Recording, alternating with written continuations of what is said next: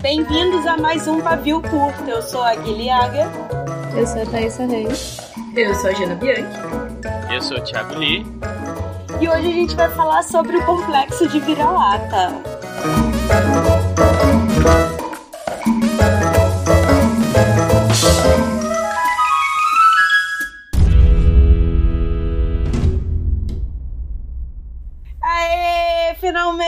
Não sabemos se é a Jana de verdade ou se é só uma ilusão.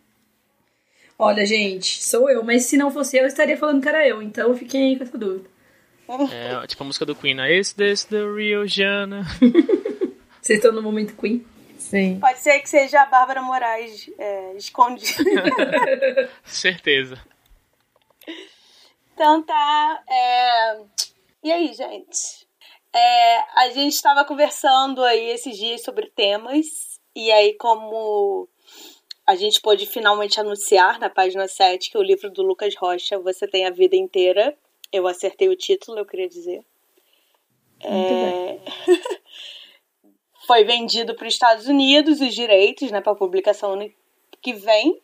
Aí a Jana sugeriu da gente falar dessa síndrome complexo vira-lata que brasileiro tem, de que tudo que é nosso não presta. Mas olha aí os gringos querendo, olha aí, olha aí. Olha aí. E agora, quem é que vai falar que é ruim? Então, comecem! Tá, deixa eu começar então, que foi que eu, eu que propus o, o tema. Eu me sinto Você, madrinha que se, do você tema. que se responsabilize. Eu que me responsabilizo. É, o quem pode Chegou um- o balanço, né? Um ano depois aparece e quer começar, mas tudo bem. É assim, tá? Tô brincando. Não, então, eu acho legal falar sobre isso. É, eu acho que a oportunidade de ver o livro do Lucas indo pro, pro exterior e tal é legal pra falar sobre isso. Mas há tempos que a gente tem essas discussões, assim. Porque é, a gente tem em todos os setores, vamos assim dizer, né, da... Não só das artes, inclusive, mas de outras, de outras questões, a gente tem essa síndrome, pra quem não sabe e quem tá ouvindo não sabe, a síndrome da vira-lata é a síndrome que as pessoas têm de dizer que as coisas brasileiras são piores, que as pessoas brasileiras são piores, que tudo no Brasil é ruim. Então, às vezes, até a mesma coisa aqui em outro E é país coisa de é diferente. Então, ah, ciclovias do radar era uma merda, mas as ciclovias de Amsterdã são maravilhosas. E aí, tipo, essa, essa oposição bizarra, né? E com a literatura a gente tem bastante isso, com as, com as artes. É, porque talvez eu acho que a origem venha um pouco da questão de que a gente tem um mercado um pouco mais imaturo do que o mercado anglófono. Mas aí não é nenhuma questão é, brasileira, é uma questão né, de, de outros países, assim. É, a claro aqui, deixa eu fazer essa nota que eu acho que é muito importante. A gente, quando eu falo de mercado mais imaturo, eu tô falando de mercado de gênero, né? Mercado é, de especulativa, YA e tal, porque se a gente for falar de literatura clássica, né? A gente tem é, grandes escritores é, pau a pau aí com, com escritores gringos. Inclusive, Mas são bem menos, mas são bem menos os Sim, sim, sim. do que o pessoal Não, com certeza. E eu acho que. E vale dizer também que também esses sofrem síndrome do vira-lata, né? Tipo, é, tem um monte. Se você, você pode ver aí. é, eu tava lendo uma vez uma, é, uma. Uma tradutora do Grande Sertão Veredas, acho que foi. E eles, assim, enaltecendo a literatura brasileira, e aí às vezes você vai ver e os caras estão tipo assim, ah. uh, William Shakespeare, Edgar, Ar- Edgar Allan Poe e pronto, ninguém mais importa, sabe? Tipo, Não, eu ia falar que tem aquela história também de dizer que a única coisa que presta no Brasil é quando é sobre pobreza, sofrimento e tem muito palavrão e putaria, né? Então, os grandes clássicos famosos geralmente são de histórias, talvez assim, que. de um cenário que não é o nosso cotidiano atual, por exemplo. uhum. Então. Sim. É, na verdade, até quando a gente fala de coisas brasileiras, a gente acaba caindo num próprio estereótipo gringo, que é aquele estereótipo do exótico, né? Uhum. É do exótico, do sofrido e tal. Então, tipo, a gente tem que falar, ter um fi- filme sobre favela e sobre seca, que são coisas que existem, são realidades que existem e que com certeza tem que ser é, representadas, enfim, abordadas, né? São problemas Uhum. sociais e tudo mais, com certeza. Mas a gente tem também outras coisas e a gente tem a capacidade de fazer outras coisas, assim.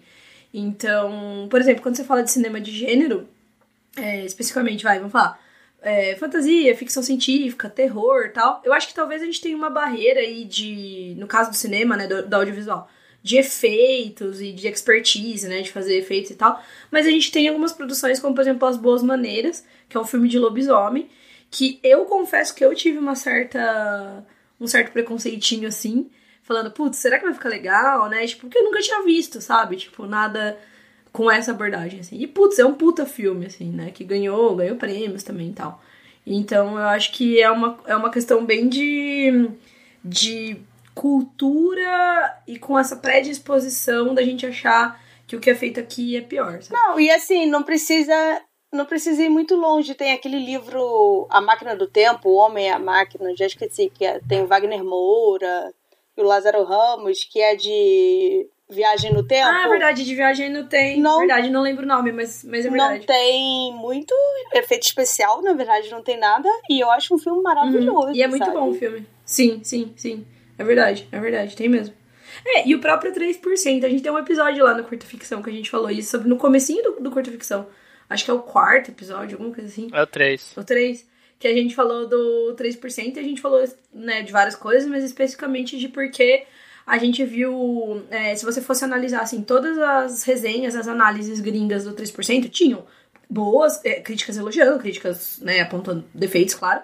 Mas a maioria das críticas gringas era positiva, tanto que renovou e tal, uma obra que, né, até pela, pela questão de incentivo é, ao audiovisual aqui no Brasil teria que ter um retorno bom para ser renovada, ela foi renovada, e aí você ia ver as críticas brasileiras, tipo, só metendo pau em defeitos, claro que tinha defeitos e tal, mas, mas assim, ignorando as coisas legais, assim, que todo mundo tava falando que era muito bom. E não sabe? teve aquele rolê de que o, o pessoal brasileiro tava vendo 3% dublado em inglês com legenda porque não conseguia ver em português? Nossa, eu não vi isso. Nossa. Sim. Teve esse rolê sim, uma galera reclamando que preferia ver legendado porque tava mais acostumada e era mais fácil.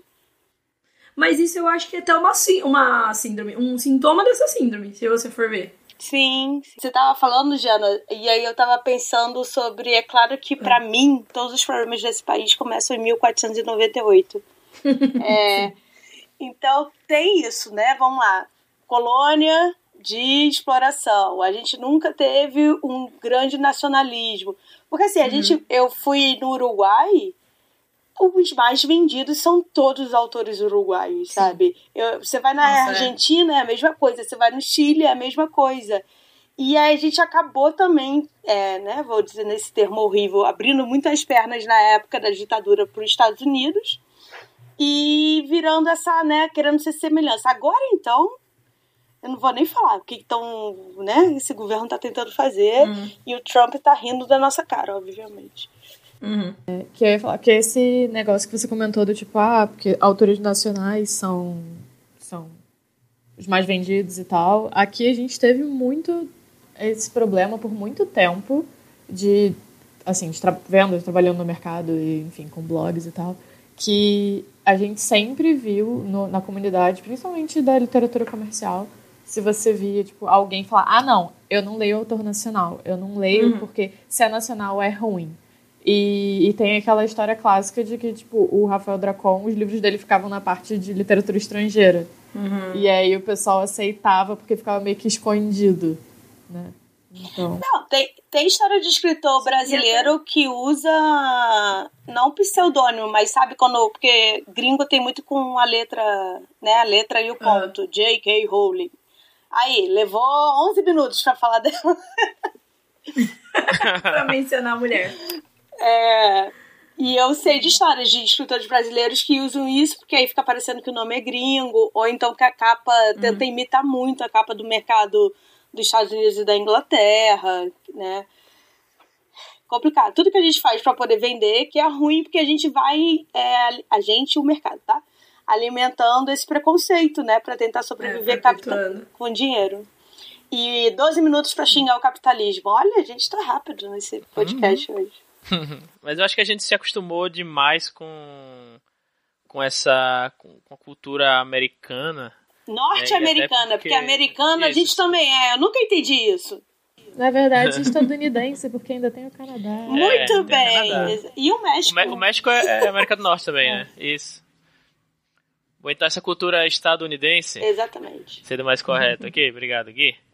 E assim, a gente se, acho que a gente se acostumou tanto com, com isso que quando foge dessa um pouco dessa fórmula, porque eles, eles têm fórmulas pra tudo, né? Até fórmula pra filme de super-herói, né? Fórmula pra para comédia romântica, fórmula pra tudo e e assim, com certeza muitas fórmulas funcionam, só que assim, como eles costumam jogar de forma segura, eles preferem tipo acertar 50% das vezes do que do que acertar menos do que isso de, e errar mais assim, sabe? Então eles tentam é, como é uma, uma indústria, né? Enfim. E aí a gente, quando foge um pouco dessa, desse padrão, assim, da fórmula estadunidense de, de produzir conteúdo, a gente meio que já acha que ah, tá, tá estranho, tá errado, sabe? Não, e mesmo que entre, que seja, sei lá, uma comédia romântica igual, seguindo os mesmos padrões, mas vai estar lá com atores brasileiros e o pessoal vai preferir o lixo é, estrangeiro do que, sei lá, uma coisa que é regular nacional. É isso que eu, que eu tava pensando aqui. Tipo,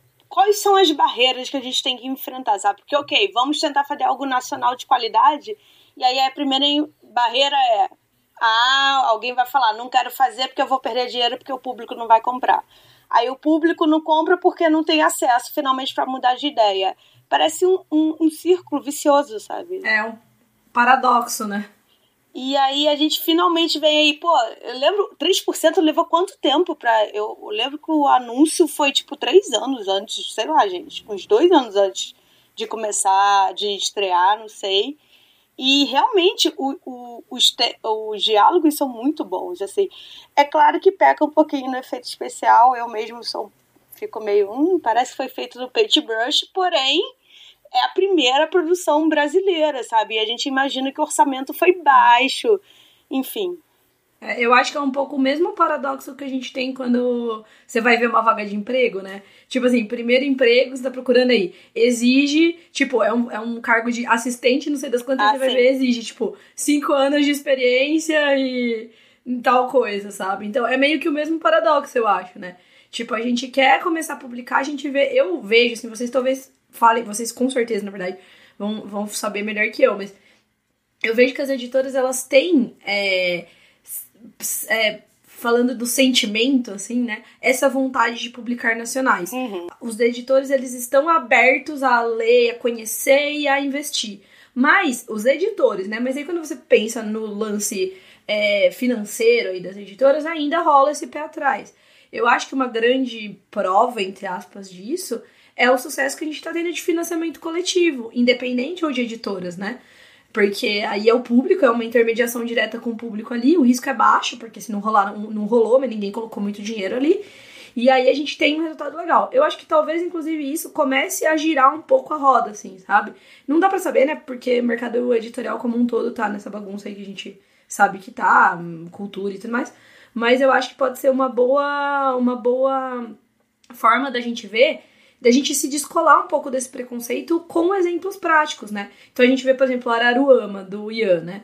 O Araruama, que é um livro que, tipo, ele não só é escrito por um autor nacional, como ele tem toda uma temática muito peculiar brasileira, né? Tem outros os povos da América Latina também, inspirações e tal.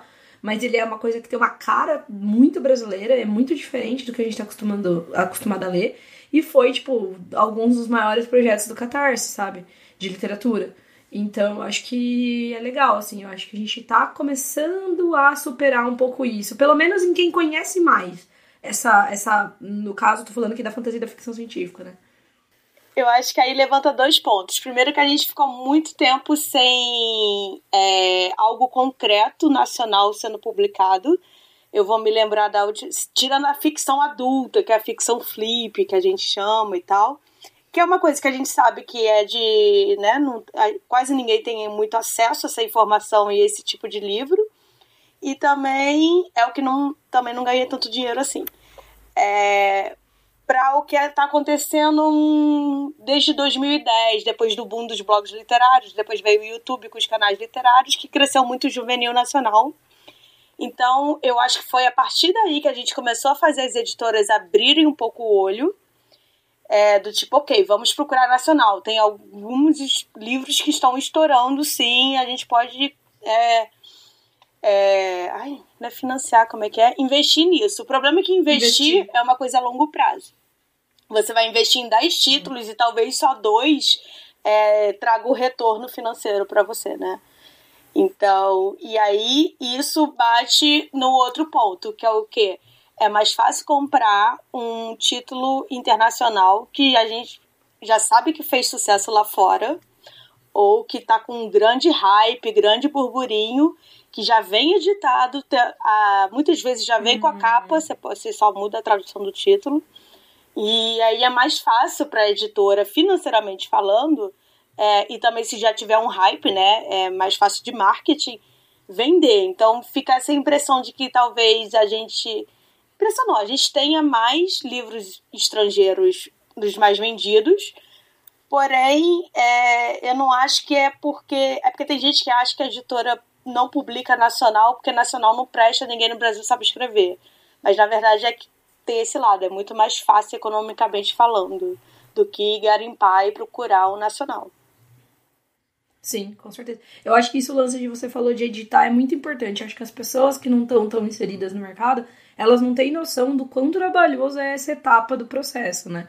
Um nacional, por exemplo, ele vai passar por vocês pela agência. Vocês vão editar, né? Vocês da agência uhum. vão editar, vai mandar pra edição. O editor, né, supostamente ele vai editar. Isso assim, não é edição tipo copy desk. Copy desk é uma outra etapa, é edição. Ah, esse uhum. personagem tá ruim, esse capítulo tem que mudar, o fim não tá muito corrido. E isso, mano, é muito trabalho, é muito tempo, né? Então, assim, e assim, e é o lance, tudo isso sem o, o, a certeza de que vai dar certo. Porque por mais que a gente é, tenha uma história boa, tenha uma prosa boa, o, tem muitas coisas envolvidas no sucesso ou no, no tipo, no não, é, não sucesso, vamos dizer assim, né?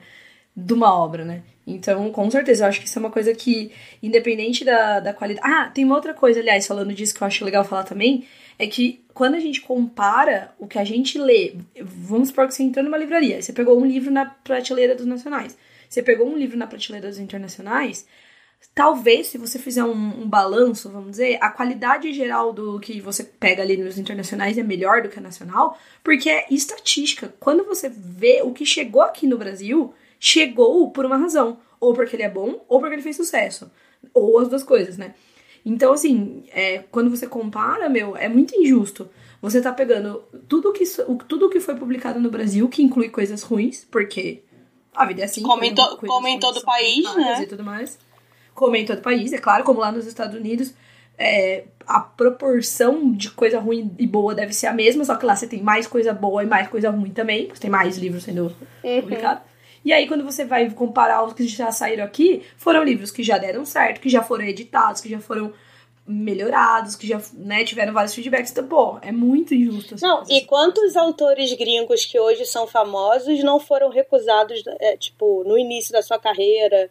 A gente sabe, vendo Sim. entrevista, lendo Sim. E tem até um fenômeno de alguns autores que eles são famosos fora do país, fora do mercado anglófono. Ah, sim e não tanto dentro do mercado anglófono, que eu acho que é muito curioso. Assim. Mas isso eu acho que tem a ver com tema, assunto, porque também a gente sabe sim, história sim, de escritores brasileiros que fazem mais sucesso fora do que o Brasil. Sim, é verdade. Eu queria jogar uma, uma aqui na roda uma provocação. Falam isso, uma provocação. Hum. A, a Tassi também tá me completando. oh, vamos falar pra Cíntia.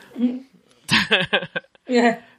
Uma, tipo, uma coisa que eu tava pensando né, dia desses aí, que não sei, não sei se é tipo uma causa, uma consequência, mas é, assim, por exemplo, é, se tem, sei lá, três heróis brasileiros assim que são nacionalmente reconhecidos como tipo heróis nacionais, assim. Tipo, na minha cabeça só vem um. Como assim heróis? tipo super-heróis? Tipo assim, não, não super-herói, mas tipo é, brasileiros notáveis assim. A Dilma. É, tipo, brasileiros notáveis. Cena. É, a cena, tá. O Pelé. É, pode ser a Dilma, mas acho que era muito recente para isso, sabe? É. Que... Você tá falando de. Eu é... ainda não entendi. Por Figuras exemplo, que são muito famosas, é isso? É, mas assim, que estão no, no, no, tipo, na... Patronos na... do país, praticamente. É, por exemplo, os Estados Unidos tem, tipo, os, os Founding Fathers, ele tem, tipo, uhum. tipo...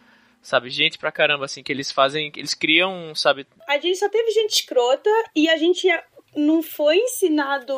Não tô dizendo que os Fathers Founders não são escrotos, mas eles têm um nacionalismo muito grande que é passado nos Estados Unidos. Uhum. Pô, quando eu. é, Isso é, quando eu fui em Washington e eu vi o monumento do Abraham Lincoln, eu fiquei incomodada, porque é um homem sentado num trono, sabe? Que teoricamente representa a república.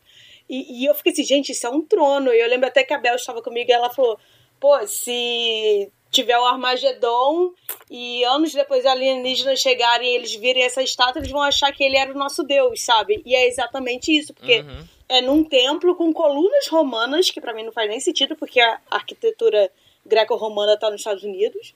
É, mas tem toda essa aura, assim. Então eu acho que no Brasil falta. Porque, cara, pensa em política aí. Só vem filho da puta na minha cabeça, desculpa. Vem Getúlio Vargas, que é, É. o único inteligente sociopata. Mas, então, então, por isso que eu falei que assim, eu não sei se é uma causa, se é uma consequência, o que é. E também não tô falando que, tipo, tá certo os Estados Unidos de, Ah, de não, idolatrar sim, essas sim. pessoas. Mas assim, tipo, a gente não. A, gente, a identidade brasileira, assim, ela, ela vem se mu- mudando tanto que, assim, que a gente até agora não consegue identificar, sei lá, o que o que é identidade brasileira. Como é que a gente vai escrever um livro sobre, sei lá, folclore brasileiro, sobre a, o, que é ser, sabe, identidade brasileira. Se a gente, nem mesmo a gente sabe. único, você falou cena, realmente é um, é um mas eu só consigo pensar de, tipo, Eu penso em Tiradentes. esporte também. Sabe? Mas Tiradentes é alguém É. que. É que nem zumbi, né, dos Palmares. Isso, zumbi, Tentaram Tiradentes. fazer muito com a Princesa Isabel, mas a gente sabe a história real e a merda que ela fez, é. então não tem como também. Uhum. Eu acho que Santos Dumont. Boa, E Santos Dumont É, Santos Dumont. ainda Mas é é- romantizado, é, mas cadê- né? é- Que ele, teoricamente, Uhum. ficou muito em depressão quando ele viu que usaram o avião pra matar Uhum, e jogar bombas, assim. E é nossa, a gente inventou um avião! Dane-se, irmãos Wright! Tem muito ódio disso. E o relógio de pulso também. Sim! Né? E a história é que ele fez relógio de pulso pro Cartier, que é uma das maiores marcas de relógio, porque eles eram namorados. Toma. Gente, que. Tre... Eu não sabia dessa. Exato. Quero uma fanfic na minha mesa até o fim do dia. Ca- Cadê essas histórias? Se os Estados Unidos tem, sei lá, tipo Hamilton, que sabe, é um musical, Sim. enfim, sobre se você É, tem os, tem os Miseráveis, sabe? A França tem é, os Miseráveis. O que é que a gente tem aqui sobre essas sobre as pessoas, sobre Aleijadinho, sobre Tiradentes, sobre Santos Dumont, sobre Zumbi, assim, tem, tem, tem coisas, mas por causa não tem essa projeção, sabe? Eu acho que um joguei só joguei no ar, não sei responder. Racismo. As poucas coisas que a gente tem é esporte e alguma coisa mais artística de samba e tal. Uhum. Eu acho que é, fica nisso só. Sim. Uma coisa interessante é você ver também que a gente tem muito é, esse tipo de coisa num nível mais regional, assim, né? Então, o próprio Tiradentes, embora ele seja celebrado nacionalmente, em Minas tem uma força maior. Aí, se você vai pro sul, tem os Garibaldi, né? Que, independente, né, daí da, do, do merecimento ou não, eles são heróis regionais, por assim dizer, né? Eu acho que isso é uma coisa meio interessante de ver também. Ah, tem o talvez Padre tenha um pouco Cícero, a ver né? com esse lance de. Oi? Não tem o Padim Padre Cícero no Nordeste? Sim, verdade. Padinho e Padicis, total, nossa, total. E eu acho que isso tem um pouco a ver com o fato da gente ser um país grande sem essa característica é, nacionalista desde o princípio, que é o caso dos Estados Unidos, que é um país grande, mas é um país, entre aspas, unificado, né? Até o próprio nome dele diz. é, nessa identidade nacional. A gente tem um, um país grande com várias identidades e várias referências, né?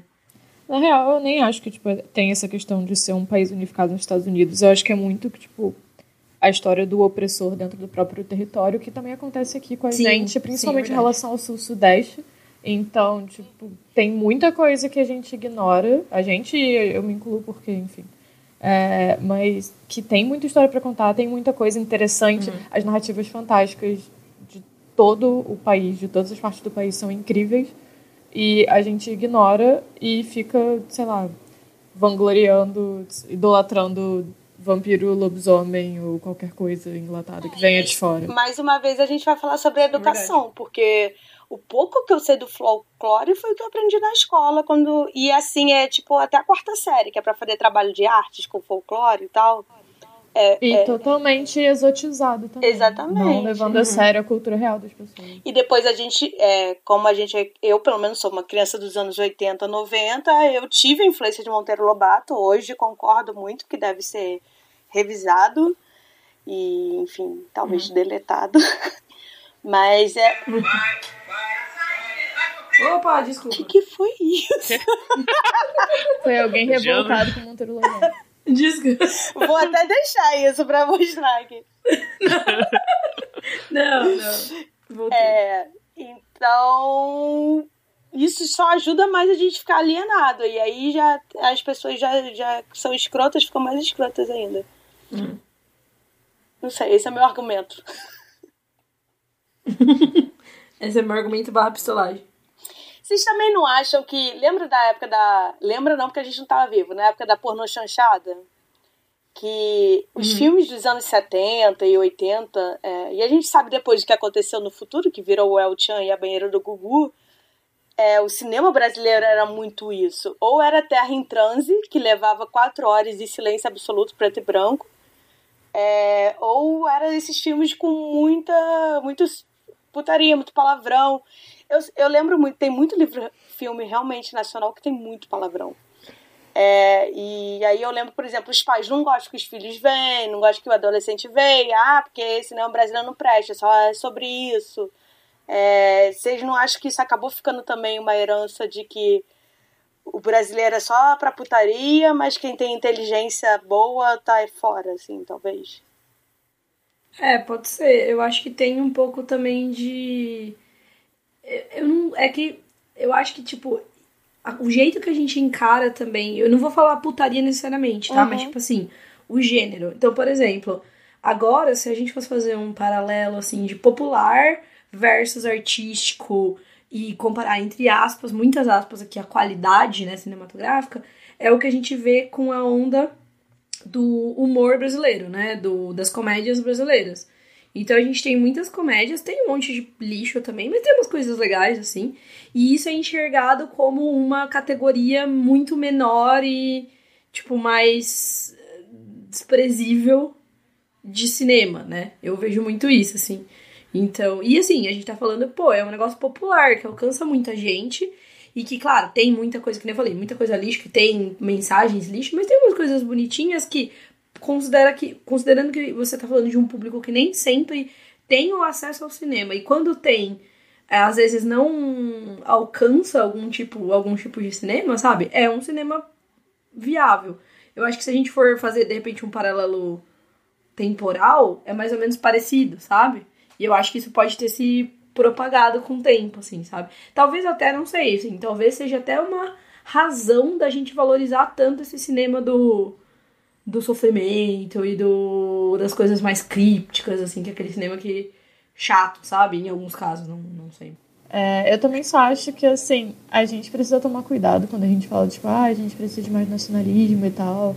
Porque, assim, a gente precisa de mais valorização das coisas que a gente produz. A gente não necessariamente precisa de mais nacionalismo, porque atualmente Exato. nossa situação política É. assim, né? Pode não ser uma muito boa ideia. perigoso. Ah, sim, é, tem essa diferença aí entre também é, gostar do que a gente tem no nosso país, na nossa cultura, saber dar valor, mas também, por favor, né? Com bom senso, senso comum, sei lá, essas coisas aí que o brasileiro não tá tendo mais. Isso que eu ia falar, tipo, não é uma boa ideia, né? Porque não tem. então. Deus. O problema é, é, é os estereótipos mesmo, do tipo, é horrível quando, sei lá, você escreve um livro, primeiro tem que ter uma coragem de se mostrar, de confiar em você, do seu talento, é um mercado difícil, aí chega lá, vão falar, "Ah, não quero ler, do tipo, ah, não é bom porque é brasileiro. Sabe, isso não é argumento não, gente, me dá um argumento concreto, porque que não é bom pra você, então. É, o lance, eu acho que disso de, ah, não vou ler porque é brasileiro, volta pro quanto ridículo, pro quão ridículo é você querer ler um livro que o cara chama J não sei das quantas e não João não sei das quantas. Tipo, é o mesmo livro, entendeu? Uhum. Então, tipo, como é que você lê um e acha bom e você lê o outro e não acha bom, sabe? Isso é ridículo. Mas assim, felizmente no, no YA, no, na literatura juvenil, a gente tem visto isso mudar bastante. É, e tá vendo que. E mesmo na, literatura, na ficção especulativa também tá começando a, a, mudar, eu acho. Eu acho que a gente tá conseguindo. É, principalmente por conta de eventos regionais e eventos. É, e a, a internet em geral a gente está conseguindo pegar, é, que o leitor pegue mais confiança no trabalho do, do escritor brasileiro. E os escritores brasileiros, eu acho que estão conseguindo ter mais confiança também no trabalho deles, justamente por isso. É uma coisa que, ele, que retroalimenta, sabe? Sim. Mas é isso, é que eu volto a falar. A gente está aqui desde 2009, não aconteceu do nada, sabe? Tem 10 anos ah, que a gente está aí tentando, quem conseguiu realmente ficar em pé, tentando, tentando, né? Porque a gente sabe que é difícil, até financeiramente é, para final é, é, é, a longo prazo, assim, até mudar a mentalidade do pessoal. Sim, tem gente desde muito antes. Também, ah, não, sim. É porque eu fui falar faz... do juvenil específico. Ah, sim, mas também tem gente desde muito antes. Tem gente que, tipo, só foi pro mercado de escolar porque não conseguia ir pro mercado uhum. comercial do EA. E agora isso está mudando, sabe? Tem gente escrevendo é, coisa legal para jovem há muito tempo, mas que está se refugiando para ganhar dinheiro aonde dá, que não necessariamente só na literatura comercial, ou que gosta só da parte escolar também, enfim. É, o ponto é, tá todo mundo tentando há muito tempo, e felizmente, recentemente, como eu disse, de uns 10 anos para cá, isso está começando a mudar. E a gente tem que comemorar e reforçar e continuar a espalhar a palavra. E comprar muito livro do Lucas lá nos Estados Unidos, que o Banner começa. Olha com esse dólar. Mas é verdade. É difícil, mas eu acho, mas eu acho que isso é importante também, assim, claro, não tô dizendo que a gente precisa ficar comprando, mas falar muito disso, sabe? É ficar mesmo que você não tenha né? lido, li, lido livro, exato, ficar repercutindo isso, sabe? Porque de novo, é um pouco um paradoxo, mas a partir do momento que a gente fala que o livro dele vai para ser publicado no mercado anglófono, isso valoriza o livro dele, né? Nos, tipo assim, de novo, a gente sabe que a gente tem coisas que são publicadas aqui e não necessariamente no mercado anglófono, que são ótimas, no mesmo nível, talvez melhores do que algumas coisas publicadas lá. Mas é uma validação que as pessoas ainda recebem de um jeito diferente, sabe? Então, assim, vamos aproveitar. Isso eu acho que não é criar o estereótipo. Vamos aproveitar que, esse, que essa que esse essa coisa existe, vamos repercutir bastante, vamos falar bastante. Assim, a, a gente tá no papel aqui total de aproveitar esse momento, mas você é, é meio ridículo até ver, por exemplo, é, mídias nacionais, jornalistas no, no próprio Brasil só começaram a olhar pro livro porque, olha, sai, vai sair nos Estados Unidos, saiu nota lá, como é que você não vai dar isso? Em vez deles pararem para pensar e analisar no tema, no que é a história e avaliar. É, chega a ser ridículo, mas é óbvio que a gente vai aproveitar a última gota, até porque Sim. o livro é bom, desculpa. Sim, a notícia acaba sendo a venda, né? O prestígio da venda e não o prestígio da obra. Exatamente, que bonito, Tassi. É, desculpa, muito é, Tem gente que tá fazendo esse trabalho também há muito tempo e que não é reconhecido por uma série de motivos, inclusive racistas. Sim. É, tipo, Dinha Notsu Uhum. Ele já vendeu os uhum. livros dele para mais de Sim. 10 países e você não ouve. Ele foi best-seller na gringa, inclusive. Ele foi best-seller na Alemanha, sabe? E, e a gente, e a gente ainda tem um pouquinho de quando a gente vai falar dos livros, nossos livros e vender, a gente fica ainda meio sem graça de falar, né? Pô, mas foi uhum. o mais vendido do stand, porque parece, sei lá, eu sinto como se a gente quisesse ficar cheio de pompa, mas na verdade não, foi o mais vendido do stand. E ninguém quer me escutar, ninguém quer ver isso. Então... Não, e é uma conquista. Você vê, tipo, o pessoal, o público brasileiro botando um livro nacional como mais vendido. E aí, os autores nacionais uhum. serem a atração. Na última Bienal de São uhum. Paulo, a maioria deles uhum. foi. Então. Sim. Vale dizer que você falou disso de ficar sem graça, isso que eu já vi o Jim em evento a gente fala assim, ah, porque seu Jim, tal, escritor, best-seller na Alemanha, e ele assim, ai, para, sabe? Só que não, não é falsa modéstia, sabe? É tipo isso de, tipo... Você não pode enaltecer suas conquistas, né? É isso que a falta de incentivo no país faz com, com os nossos artistas, Sim. Sabe? Acaba muito com a Sim, confiança com deles. E, e um autor, um artista sem confiança, ele pode não produzir tão bem quanto, porque é aquilo que a gente já falou. Nossa, eu achei que ela ia mandar uma metáfora. Um artista sem confiança é uma flor sem pétala, sei lá. Tudo bom, linda? Tô zoando. É, não, é aquilo que a gente já falou, porque a figura do artista não é aquela pessoa depressiva que fica na taverna bebendo todas, morrendo de sífilis, sabe? A gente não precisa dessa tristeza toda pra produzir coisa boa. Então, pelo menos ter seu trabalho reconhecido, nossa, eu falo isso por mim mesma. Quando vê ali que a gente conseguiu vender o, Lucas pra fora, não é porque, ai, é pra fora e é melhor, não, é porque do tipo, nossa, realmente alguém tá ouvindo a gente, finalmente. E a gente fica, ok, não vou desistir, apesar do país estar fazendo de tudo pra gente desistir da cultura. Desculpa, gente, eu sempre acabo militando, foi mal. Não, mas é, eu acho que é, é uma pauta mili- milituda. essa. É. Em algum momento da vida de vocês, vocês já pararam pra pensar, ai, talvez não funcione porque é brasileiro, assim? Por causa, talvez, de tenha escutado em casa, criação, na vida e tal. Você diz nossas coisas história. ou tipo algo que a gente consome? É, é, que vocês consomem e tal. Por exemplo, eu lembro que eu demorei pra começar a alugar filmes nacionais na minha adolescência, porque não era um costume na minha casa e porque eu lembro que eu escutava muito isso. Ah, filme nacional só tem putaria e palavrão.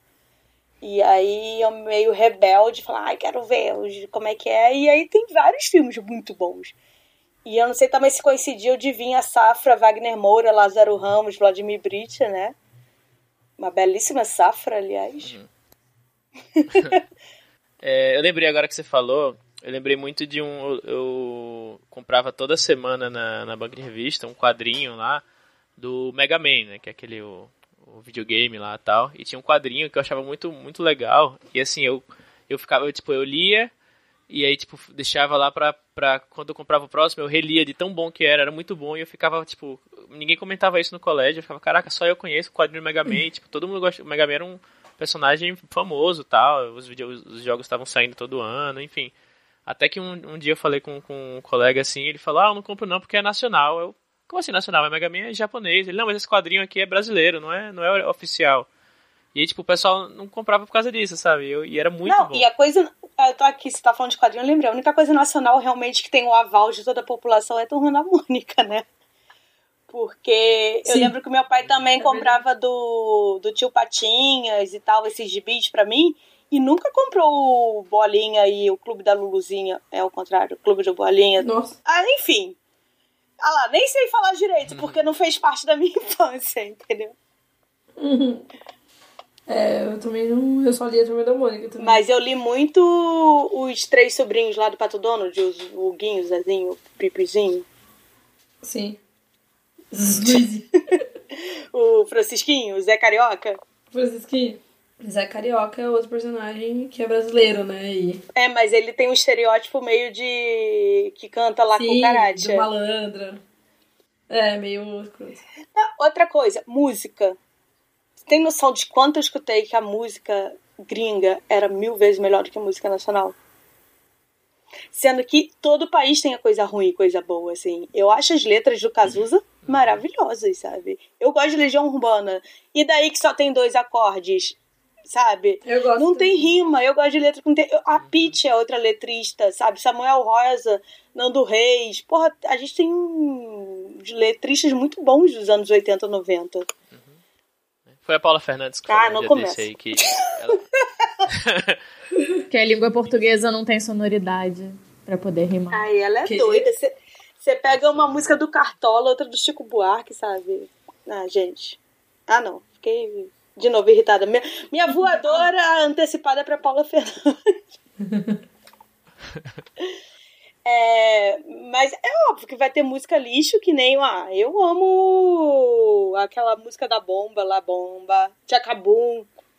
Faz parte da nossa vida, não é mesmo? Não acrescentou muito, mas me di- fez as crianças se divertirem. Assim como tem muita coisa boa fora Uhum, e dentro. E... Eu acho que o. Também porque como. Talvez não nos Estados Unidos, porque os Estados Unidos vende tudo, bom e ruim. Mas assim, como a gente só vê as coisas boas do- dos outros países, a gente acha que só tem coisa boa, né? É, provavelmente. Então. E que é melhor é, que tudo que tem como aqui. é. não- não- algum lembro quem foi que falou alguém alguém falou aí alguma vez que tipo 90% de tudo é uma merda algum Alguém falou na internet, eu Sim. não lembro. Deve, ser, deve É, ter sido Albert Einstein ou a. Clarice Lispector. 90% de tudo é uma merda, Albert Einstein. É. E aí, assim, se a gente tá exposto a 100% aqui da coisa no Brasil, então, tipo, a gente vai ver 90% de merda. Se a gente tá exposto a 10% das coisas de fora, a gente vai ver só o que é bom, entendeu? Mas você não acha que a gente também tem uma cultura de ficar se lamentando sempre das nossas coisas? Que é da onde pra mim vem um complexo vira-lata? Eu acho que tem também um pouco a ver com o que eu falei antes, que assim, a gente, a gente não tem uma identidade, tipo, coisas que a gente se orgulhe da nossa história, então a gente não, tipo, fala, ah, tá vendo Quer que ver merda. O exemplo? Pegou fogo o museu, né? É, o Museu Histórico Nacional. Sério, eu vi poucas pessoas comovidas. É óbvio que eu vi muita gente, porque eu vivo numa bolha que tá na parte de humanos e artes, então tava todo mundo arrasado.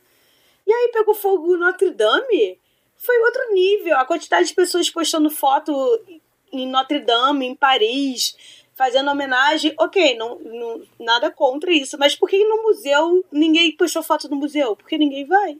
Hum. E as pessoas vão até Paris ver Notre Dame, sabe? É. É, e aí eu lembro que na mesma semana de Notre Dame pegou fogo alguma, algum terreiro, né? E, e não foi notícia em lugar nenhum no país. Então, assim, isso pra mim é o complexo vira-lata. Ah, outra, outro monumento muito mais importante do que os nossos monumentos, assim. E não é uma competição do que é importante ou não, sabe? Mas eu acho que a gente devia dar valor pro que a gente tem e o que a gente tá perdendo com fogo e com o governo. E você, tá? Se tem alguma coisa que você ficou com receio de, de gostar porque era nacional e depois você viu que estava sendo só afetada pela sociedade idiota? Ah, só quando a gente é adolescente, né? Que não gosta de das coisas que todo mundo gosta. Então, sabe, samba foi uma coisa que eu demorei muito pra, sei lá, parar e ouvir admitir. E tem muita coisa muito boa. Sou uma grande adepta do feminejo hoje, porque Marília Mendonça é uma poetisa real, assim, ela tem umas composições incríveis. Diferente de quem, Paula Fernandes?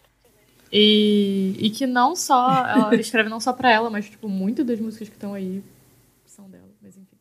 É, mas, em geral, eu cresci com bastante coisa nacional em casa, assim. É, com, tipo, música, a gente ouvia muita música nacional, não teve, assim, nenhum grande... Mas eu acho que também é porque eu não era, tipo, 100% influenciada pelos Estados Unidos, pela cultura eurocêntrica anglófona em geral, porque eu venho daquele ambiente de droga que é o ambiente de evento de anime. Então, é, eu também tenho muita influência da cultura japonesa, né, em geral. Então, acho que tirou um pouco desse, dessa coisa monotemática, vamos botar assim, da, de dominação cultural, e eu acabei ficando mais aberto para outras coisas também. Isso aqui me lembrou uma coisa quando eu era, enfim, metida a militante jovem.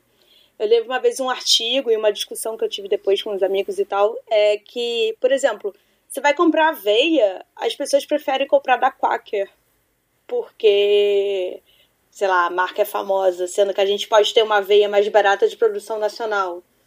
E aí eu comecei a perceber isso no meu consumo, assim, do dia a dia. Porque também fica essa impressão, se a marca é gringa, ela é muito melhor do que uma coisa que pode ser básica, como, sei lá, sabe, farinha, sendo que é, é nossa farinha. Vocês entendem? O milho de fazer pipoca e tal. Hum. É, e é uma coisa, realmente, a gente quase não pensa nisso, a gente vai direto na marca gringa. Por isso que, seguindo os passos aqui de Iris Figueiredo, a gente incentiva a compra do produtor local. Exatamente. Mas não é para todo mundo, né? Não o produtor local, mas o ser agrotóxico e tal é difícil acesso e é caro, né? Sim, Ainda mas tem assim, essa tem barreira. muita feira, tem muita feira de rua que você às vezes consegue, sabe? Não necessariamente você tem que ir lá longe para comprar coisas, mas às vezes tem lugares que tem uma feira que você às vezes nem sabe o que está acontecendo e que você pode pesquisar e já é alguma coisa. Assim, dê chance, esse que eu falo assim, dê a chance. Não gostou, ok, dê- mas dê a chance. Não fique nesse de que, ah, não é bom porque é brasileiro. Porra, vai lá conferir você mesmo pra saber. Até porque o conceito do que é bom é muito subjetivo, né, gente? Ah, e fica lambendo o cu da Marvel aí a cada filme que sai não vai ver 3%, pelo amor de Deus. Exatamente. e é com essa, Gostei da pistolagem. Com essa belíssima voadora da Tassi que a gente vai pro nosso quadro da voadora literal.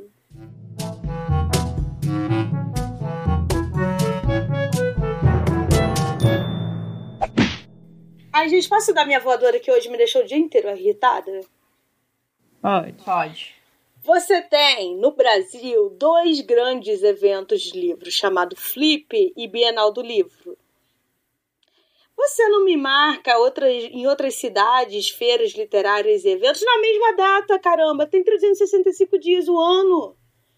É isso, eu tô muito revoltada porque as pessoas querem é, convidar os nossos autores para suas feiras em suas cidades, o que eu acho muito bom, muito maneiro, quase não tem oportunidade para ir.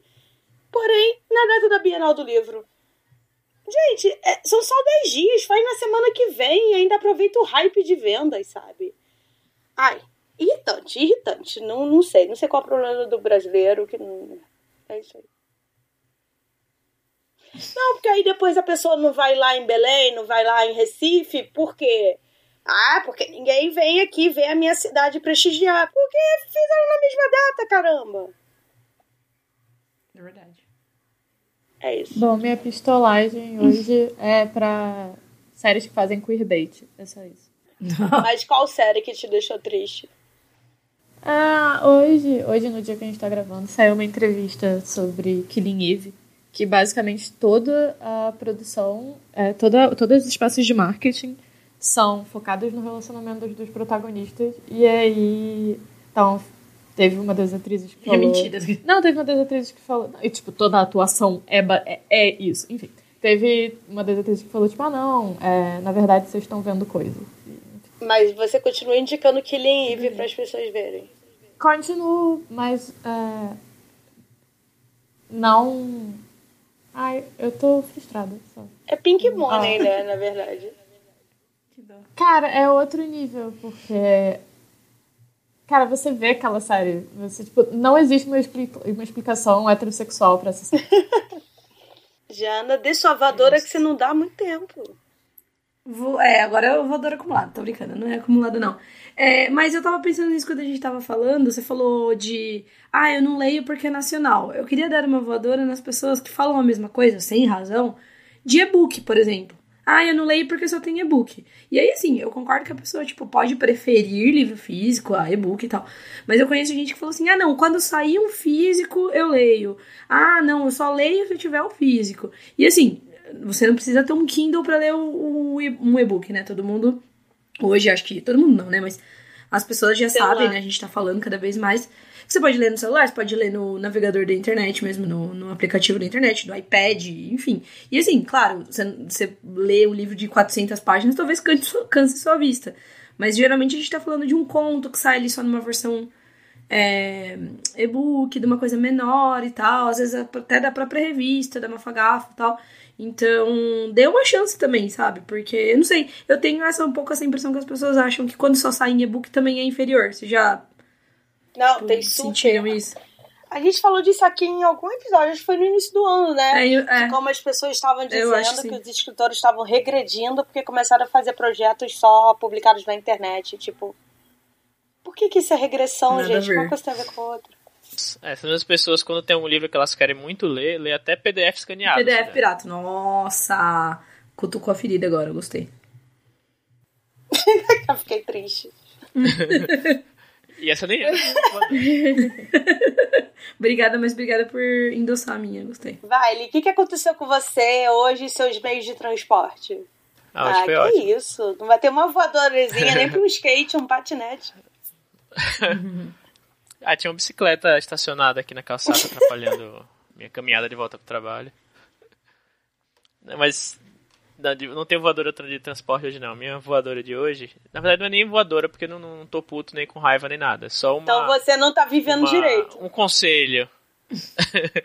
com nada, digo, tipo, com o, o que eu vou falar. O, tipo, porque não, não vou falar mais do, do que tá todo mundo puto o tempo todo e. pra não chover numa olhada.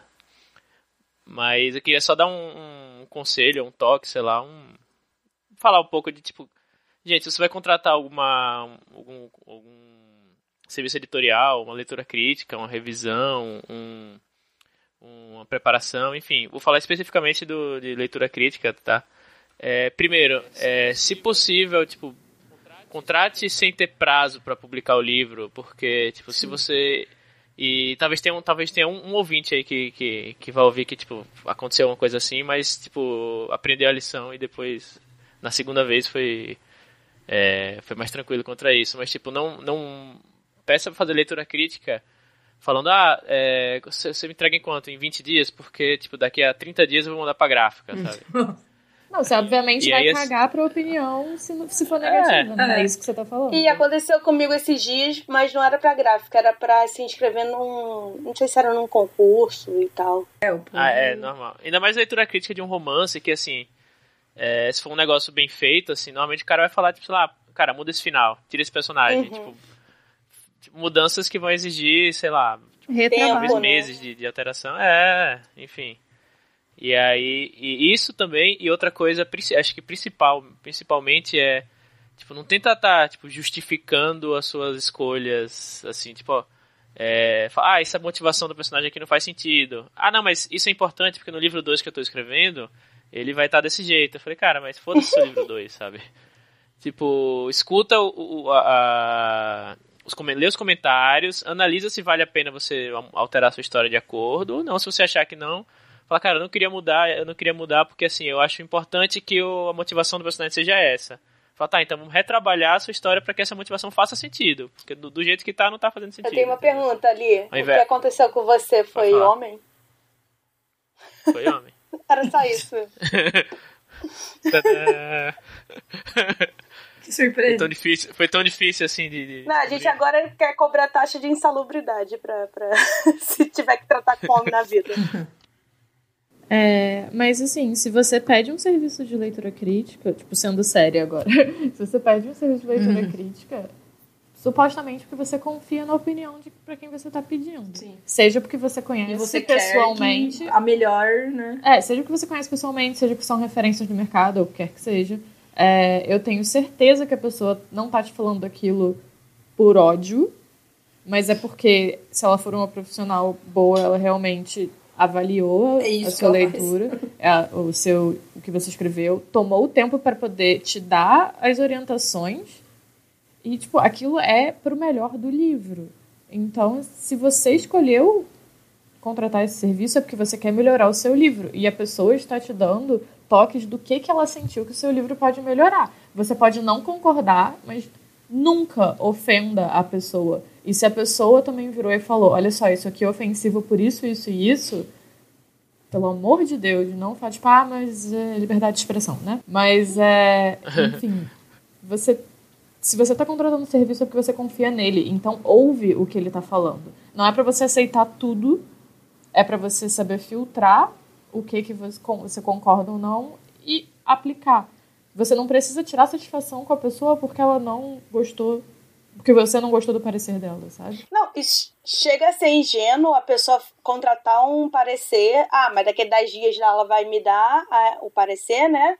E vai estar Aí vai pedir só falar assim, ai, tem vírgula errada. Aí eu vou arrumar as vírgulas e já, impre... já mando imprimir. Gente, não é isso.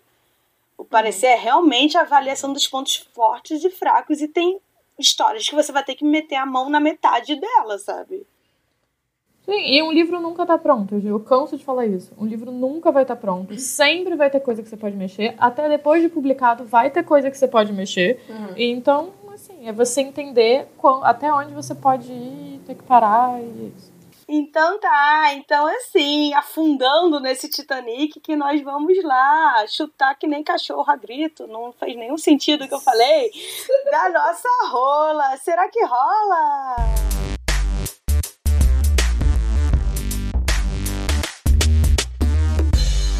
Eu acho que a gente pode indicar a Good Omens Não, essa é a minha indicação. acabar. Esta é a minha indicação. A gente indica coletivamente e acabou o programa, é isso.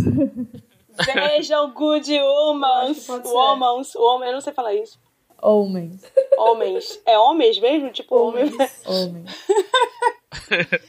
Enfim, gente. Olha aí, a Gui indicando homem, é isso. É, o hype tá alto, mas eu faço parte desse hype.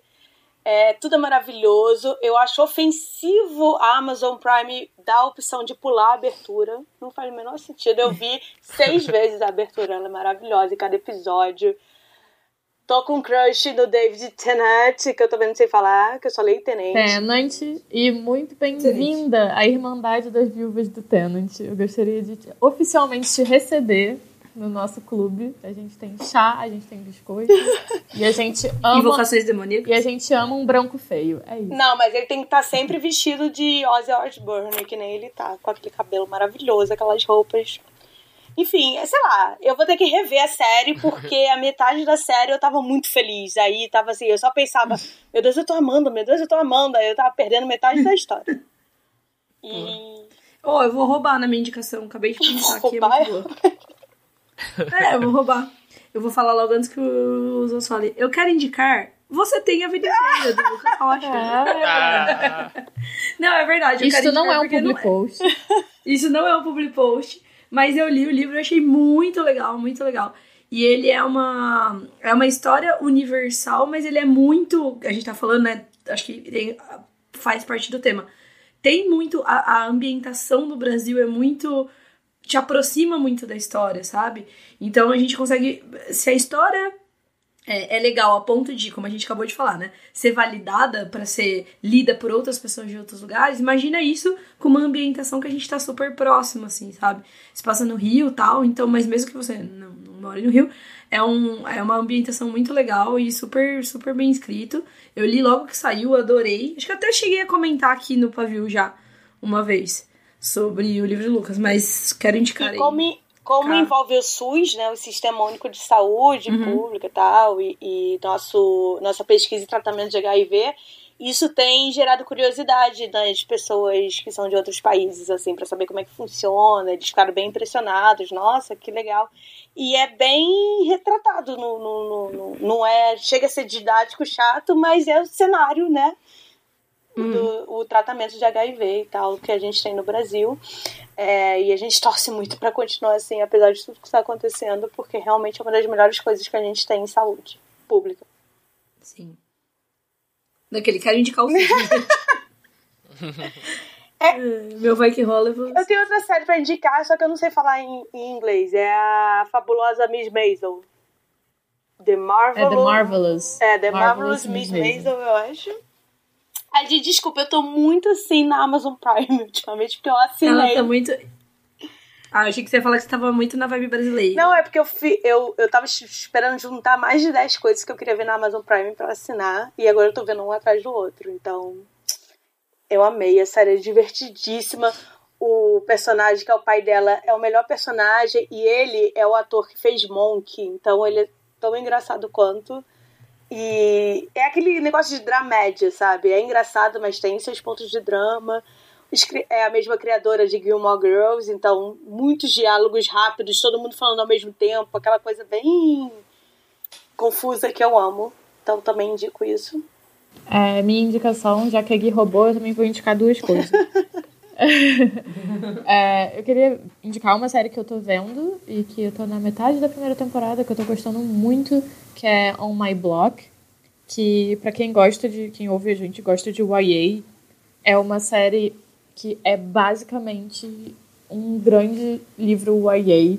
E é maravilhoso. E, tipo, os personagens são realmente jovens, são dilemas de pessoas jovens. É incrível, é engraçado, é sério, é muito importante e, e é muito, muito bom. Tem na Netflix. É On My Block o nome. E o segundo que eu queria indicar é um filme que também saiu agora na Netflix, porque eu não me converti completamente pra Amazon Prime como a Gui, mas eu ainda tô na Netflix. É, Eu que te é Always... amiga. Não, eu tenho. Eu também tenho. mas- É, é, e o que eu- a segunda indicação é Always Be My Maybe, que é uma comédia romântica Ah, eu vi que agora, com a Ali Wong e o Randall Park. E é uma comédia romântica muito legal e muito divertida, com um... Sabe, tem o Keanu Reeves numa, em várias cenas maravilhosas Sim! também. São, e tipo, É isso que eu falo. Eu só vi aquela cena do Keanu Reeves lá, que ele chega no restaurante. Não, o Assim. desenvolvimento todo do personagem do, do, do Keanu Reeves é maravilhoso. E a, e a música dos créditos, ela tem que ganhar o Oscar de melhor canção original. Sim! Eu acho que Keanu Reeves é o ator que mais fez é, ponta e participação nos outros filmes como ele mesmo, porque eu já vi uns três, Sim. quatro filmes dele. Quatro não, mas três com certeza. Mas Eu é um amei filme muito também. bom, que me deixou morrendo de fome. Porque, meu Deus, quanta comida bonita e gostosa, provavelmente. E a personagem, ela é, é- é chinesa, né? E o, o personagem é coreano, eu acho, sul-coreano. A descendência deles. Li tem indicação? Tem rolo ali. Bom. Tenho. Tenho três aqui pra tu. Nossa. É de outra espécie. isso. Bom, é. Queria indicar. Eu nem terminei de assistir ainda, mas eu já sei que provavelmente eu vou gostar. Do, da Chernobyl, a que Ah, ele tá sim. falando.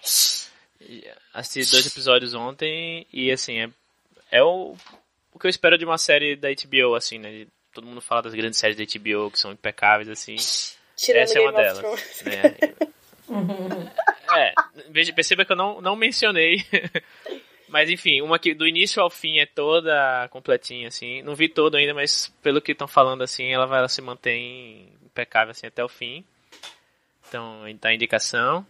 E levando a essa questão do, do da síndrome de vira-lata, queria indicar duas coisas nacionais aqui.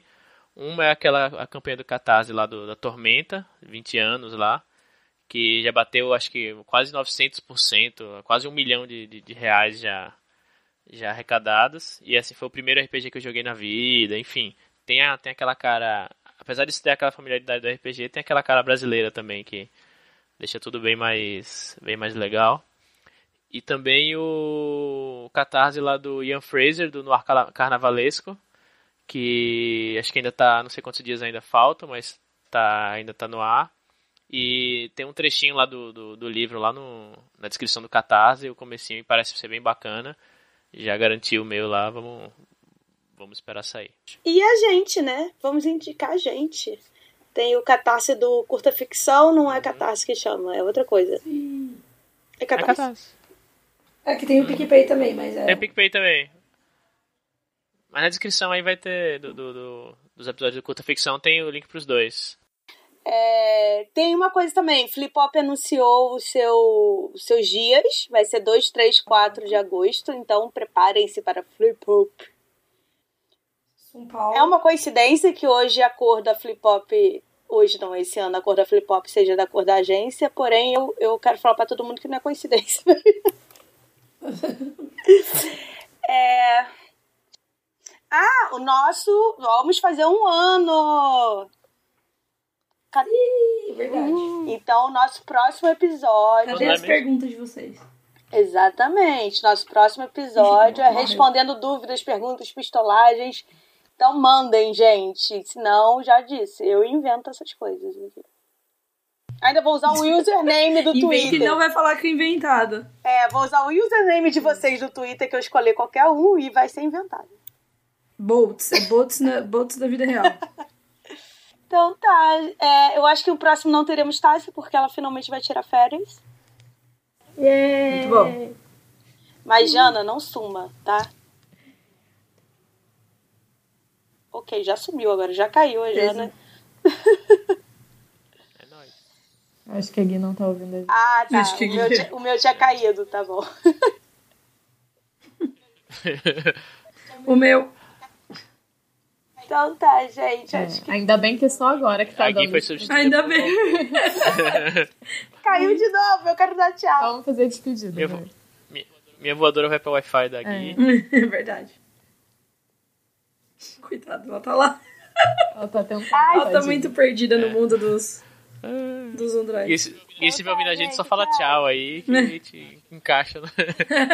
Fala aleatório. Tchau. Eu vou fechar, segue a Gui. Então. Tchau. Então é isso. Vamos. Muito obrigada por terem ouvido o episódio de hoje. E não esqueçam de mandar suas perguntas pra Tem que Inventar. E a gente se vê daqui a 15 dias. Tchau. Tchau. Nossa. A gente chegou e falou tchau certinho. Tchau. Tchau.